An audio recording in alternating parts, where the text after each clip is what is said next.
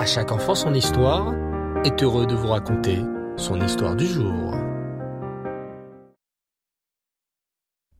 Bonsoir les enfants, j'espère que vous allez bien et je suis ravi de vous retrouver ce soir pour l'ultime épisode de notre histoire de Purim. On s'était arrêté hier lorsqu'Aman alla chez Mordechai exécuter la demande du roi. Aman était pris à son propre piège. Il se dirigea tristement vers l'endroit où se tenait Mordechai, son pire ennemi. Mordechai était assis par terre, couvert d'un sac et les habits déchirés. Lève-toi, Mordechai gémit Aman. Vous, les Juifs, vous avez vraiment un très grand Dieu. Le roi m'a ordonné de te faire monter sur son cheval et de te promener dans toute la ville de Shushan, vêtu des habits royaux avec la couronne du roi sur ta tête. Es-tu venu te moquer de moi? répliqua Mordechai. Ça ne te suffit pas de vouloir tuer tout mon peuple?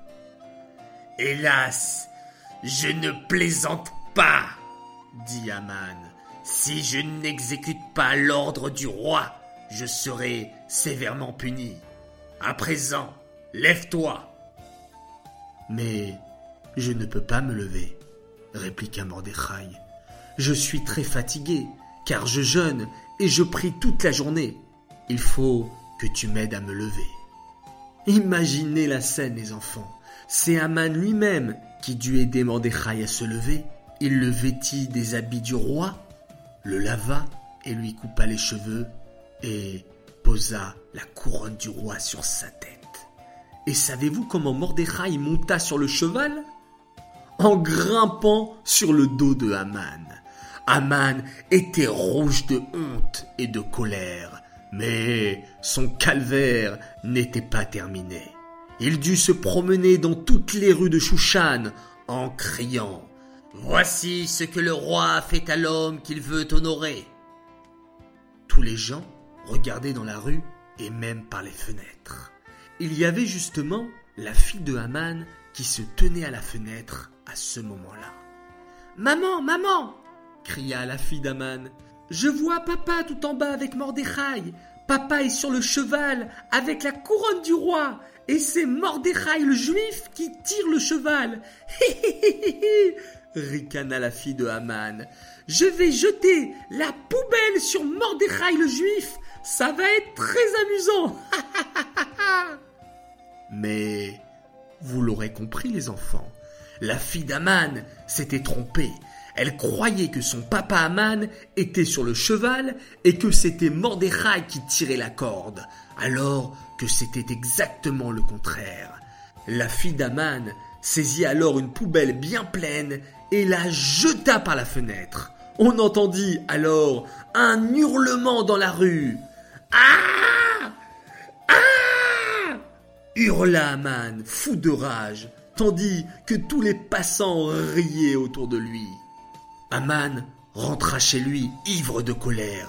Il était tout recouvert de saleté. Il sentait très mauvais et avait été couvert de ridicule dans toute la ville.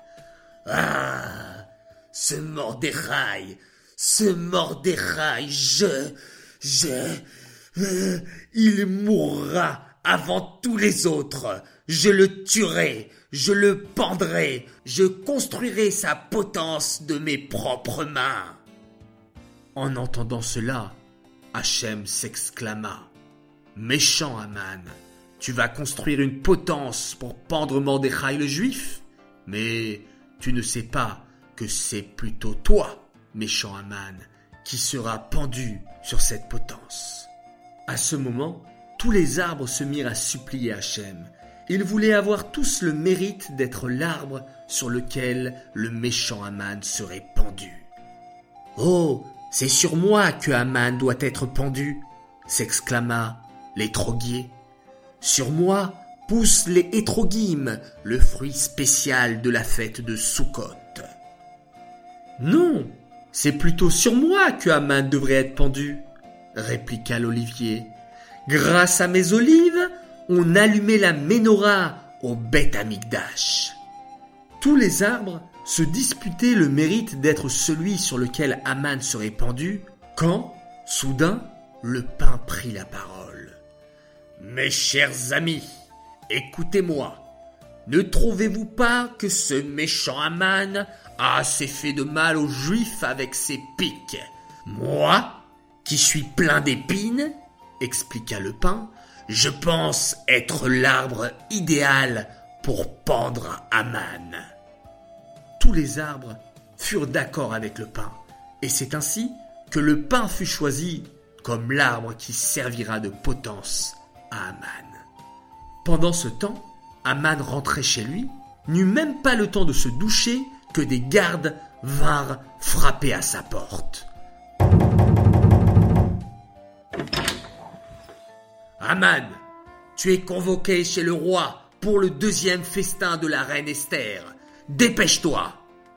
Aman fut conduit par les gardes du roi et, au festin, se trouvaient Achashverosh, la reine Esther et Aman. Le roi Achashverosh s'adressa alors à la reine Esther. Ma chère reine, je suis très impatient de savoir ce que tu voulais me dire. Parle donc, ma chère reine, je t'écoute. La reine Esther prit alors une grande inspiration et dit Votre Majesté, il y a un homme qui veut me faire du mal, qui veut me tuer, moi et tout mon peuple. Quoi? hurla Rajverosh. Mais qui ça? Qui est donc cet homme qui voudrait faire du mal à ma reine et à son peuple?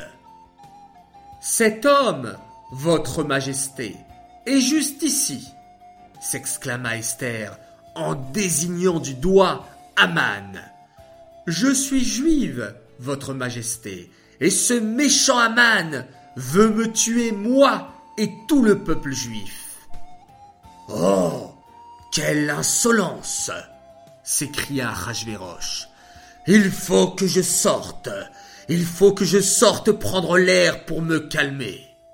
Ahasverosh sortit rapidement de la salle du palais et se dirigea vers sa terrasse qui faisait face au magnifique jardin royal.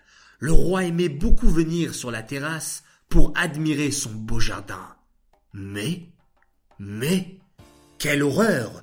Des hommes étaient en train de couper les splendides arbres du palais. En réalité, les enfants, Hachem avait envoyé des anges couper des arbres pour déclencher la colère d'Achashverosh contre Aman. Mais, mais vous êtes fous, quoi? Que faites-vous dans mon jardin Qui vous a ordonné de couper les arbres? Désolé, désolé, Majesté, expliqua l'un des hommes, qui était en réalité l'ange Gabriel. C'est Aman qui nous a ordonné de couper les arbres du roi. Il veut construire une potence pour pendre Mordechai le juif. Fou de colère, Achashverosh retourna dans la salle du palais et trouva Aman agenouillé devant Esther, la suppliant de l'épargner. En voyant cela, la colère du roi ne connut plus de bornes. Que l'on pende Aman et toute sa famille sur la potence qu'il avait construite pour Mordechai le juif.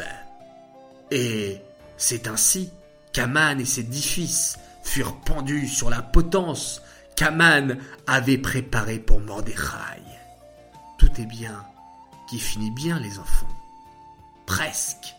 Le roi Rajverosh envoya ensuite une lettre dans tout le royaume pour dire aux Juifs que le 13 Hadar, les Juifs du royaume auraient le droit de se défendre et de tuer tous ceux qui voudraient leur faire du mal.